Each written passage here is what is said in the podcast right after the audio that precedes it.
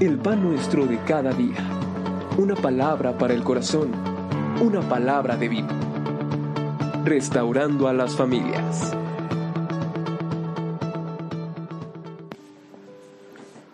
Bendito sea Dios y Padre de nuestro Señor Jesucristo, Padre de misericordias y Dios de toda consolación, el cual nos consuela en todas nuestras tribulaciones, para que podamos también nosotros consolar a los que están en cualquier tribulación, por medio de la consolación con que nosotros somos consolados por Dios. Porque de la manera que abundan en nosotros las aflicciones de Cristo, así abunda también por el mismo Cristo nuestra consolación. Pero si somos atribulados, es para vuestra consolación y salvación. O si somos consolados, es para vuestra consolación y salvación. Amado, te ruego nuevamente, Señor, esta quinta parte del testimonio. Yo te ruego, Señor, en el precioso, santo y bendito nombre de Jesucristo. Guíame, dame el tiempo necesario, la fuerza en la voz y tu dirección. Sé exaltado en todo lo que hagamos, Dios mío, en el precioso nombre de Jesucristo. Amén. La nueva esperanza. Tiempo de sanidad y de consuelo Indiscutiblemente que ser maestros en un internado no es lo mismo que ser pastores. En ese periodo indiscutiblemente fuimos sanados. Era muy difícil los últimos siete años, lastimados, mm, sin éxito y muy cansados. Dios nos ayudó, nos recuperó lo que más selló en nuestros corazones fue, en ese periodo, la nueva esperanza, el obedecer, el estar bajo autoridad. Cuando alguien me dice, ¿qué, qué, se, qué se requiere para ir a la nueva esperanza? Yo simplemente les digo cinco cosas. Obedecer obedecer, obedecer. Así, hasta que cinco veces. Digo, es todo lo que tienes que aprender. Obedecer. Nuestro corazón sano. Los jóvenes nos hacían reír, los enseñábamos, pero también jugábamos. Básquetbol, fútbol, la alberca. En ese tiempo eh, el hermano Margarito y la hermana Betty fueron para nosotros como nuestros padres. Nos dirigían, nos corregían y desde luego estábamos bajo su autoridad. Nosotros ayudábamos a la escuela literalmente en todo lo que se necesitaba. Reestructuré el plan de estudios que tenían de las materias. Trabajamos enseñando, elaborando manuales y desde luego todo tipo de trabajo material.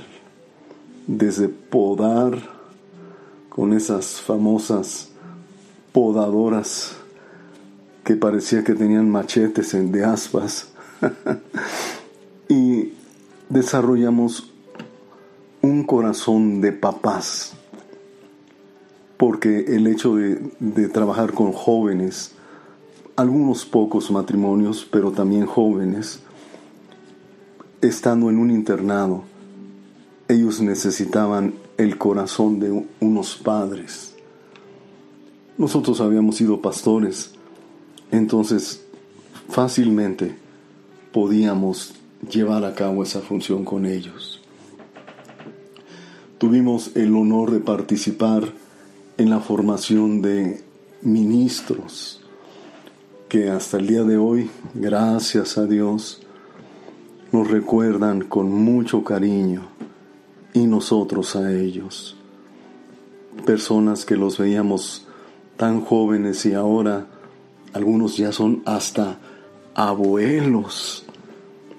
Y bueno, es algo tan especial, algo que tú disfrutas tanto el haberlo hecho.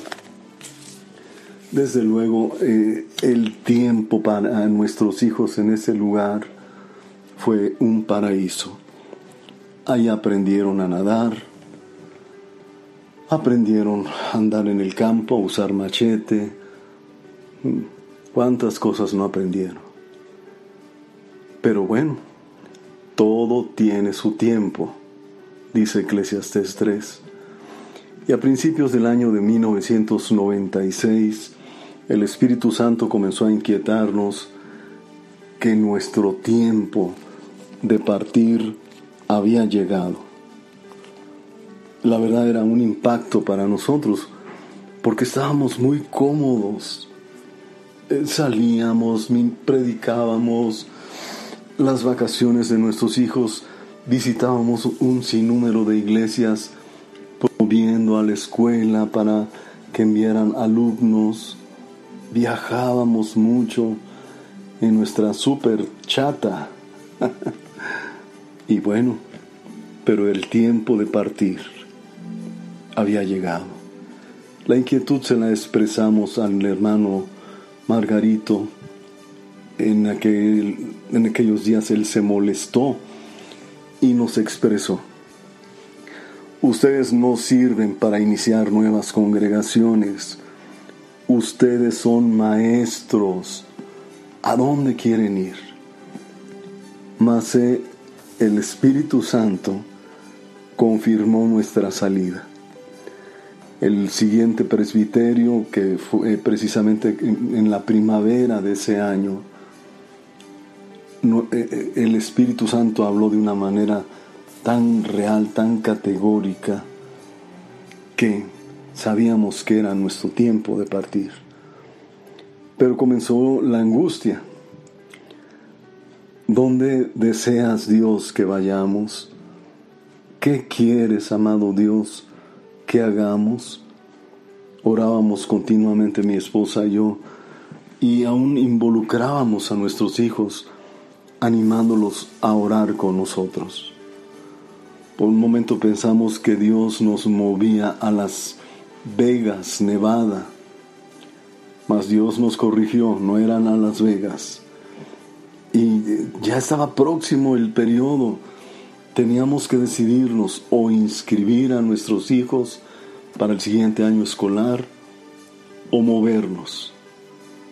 Por fin, en agosto de 1996, sabíamos con plena certeza que nos moveríamos a Cuautitlán, Izcalli, en el Estado de México con unos buenos amigos que hasta el día de hoy tenemos, los pastores Agustín y Sara Enríquez. Cuautitlán Izcalli, lugar de decisiones. Jeremías 42, permítanme leerles esta porción de las escrituras, es, es un pasaje muy interesante, es algo que estos hombres le dijeron a Jeremías 42, versículos 5 y 6. Y ellos dijeron a Jeremías, Jehová sea entre nosotros testigos de la verdad y de la lealtad, si no hiciéremos conforme a todo aquello para lo cual Jehová tu Dios te enviare a nosotros, sea bueno, sea malo, a la voz de Jehová nuestro Dios, al cual te enviamos, obedeceremos, para que obedeciendo a la voz de Jehová nuestro Dios, nos vaya bien. Así fue como inició nuestro periodo en Cuautitlán, Izcalli.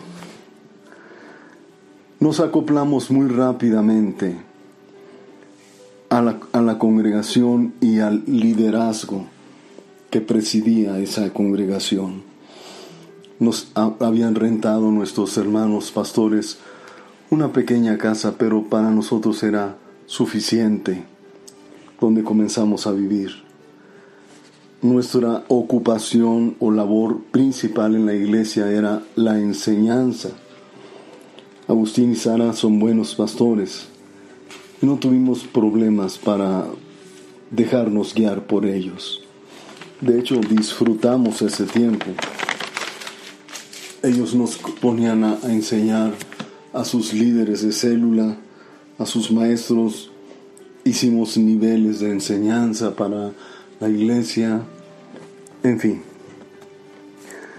Pero como siempre, nunca lo olvides, Dios siempre está enseñando. Es importante que usted y yo aprendamos a darnos cuenta cuando nuestro amado Dios quiere que pongamos atención en algo que nos está enseñando. ¿Qué nos estaba enseñando Dios?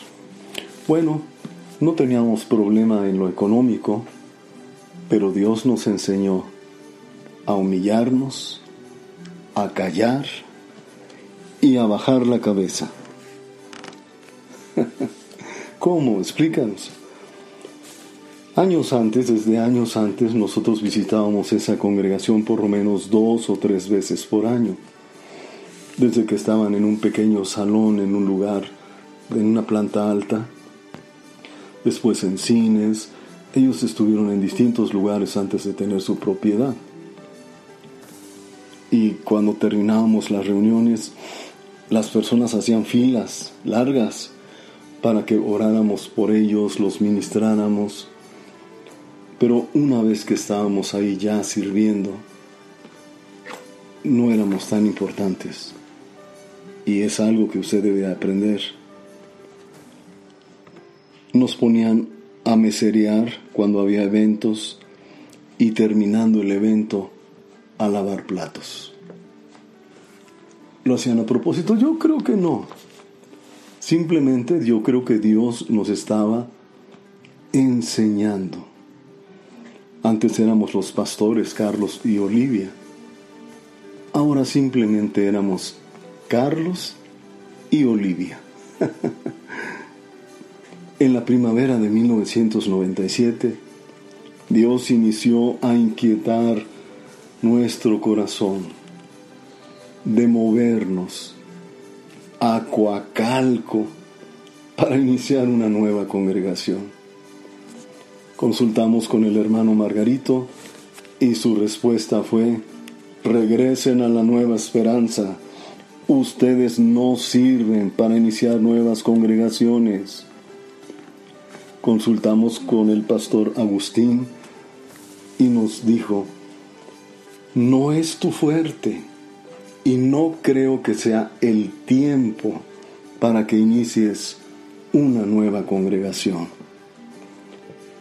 A finales de junio iniciamos un ayuno por 40 días, rogando a Dios su dirección.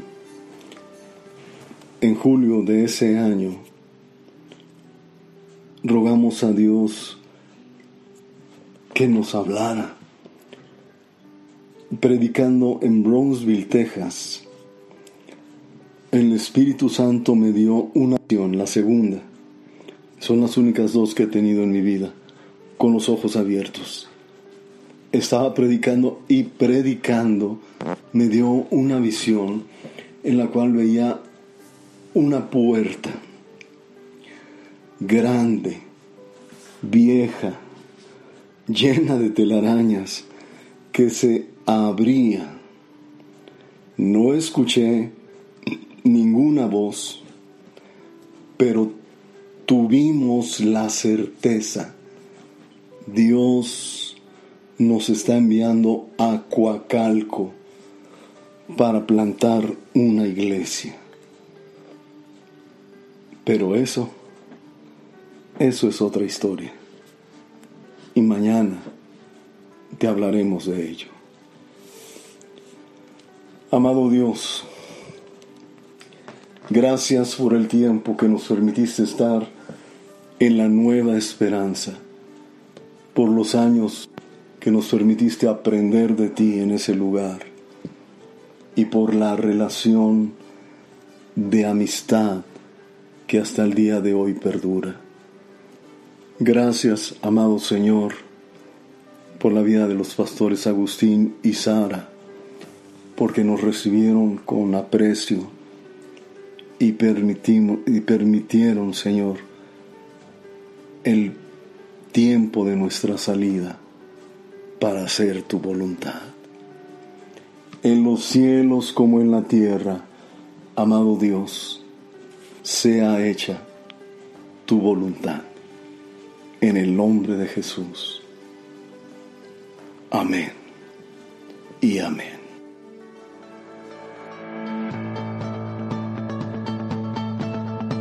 El pan nuestro de cada día. Una palabra para el corazón. Una palabra de vida. Restaurando a las familias.